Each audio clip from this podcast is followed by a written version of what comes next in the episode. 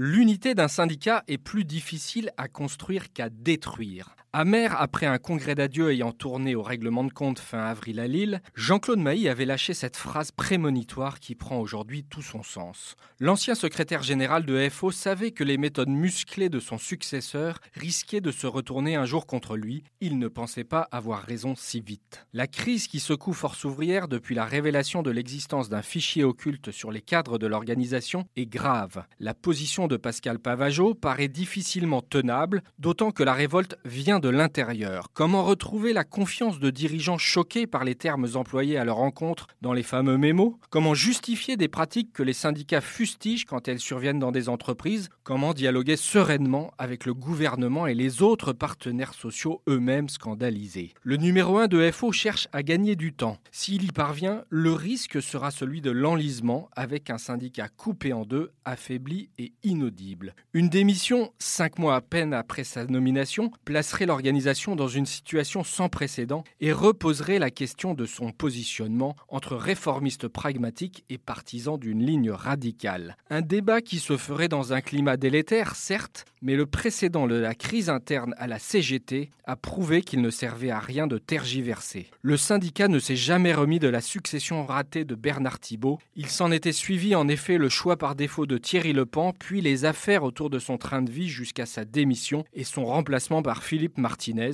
dont la ligne dure n'a pas enrayé le déclin de la CGT, bien au contraire. Voilà en tout cas deux des trois plus grands syndicats français bien mal en point. La CGT, elle, fait meilleure figure et elle a certainement des pratiques internes plus en rapport avec ce que l'on est en droit d'attendre d'un syndicat. Pour autant, ses bases restent fragiles et la crise de FO, qui affaiblit un peu plus le syndicalisme français, n'est pas une bonne nouvelle pour la démocratie sociale que Laurent Berger appelle de ses voeux.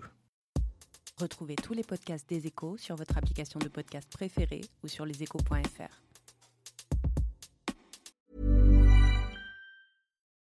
Without the ones like you, who work tirelessly to keep things running, everything would suddenly stop.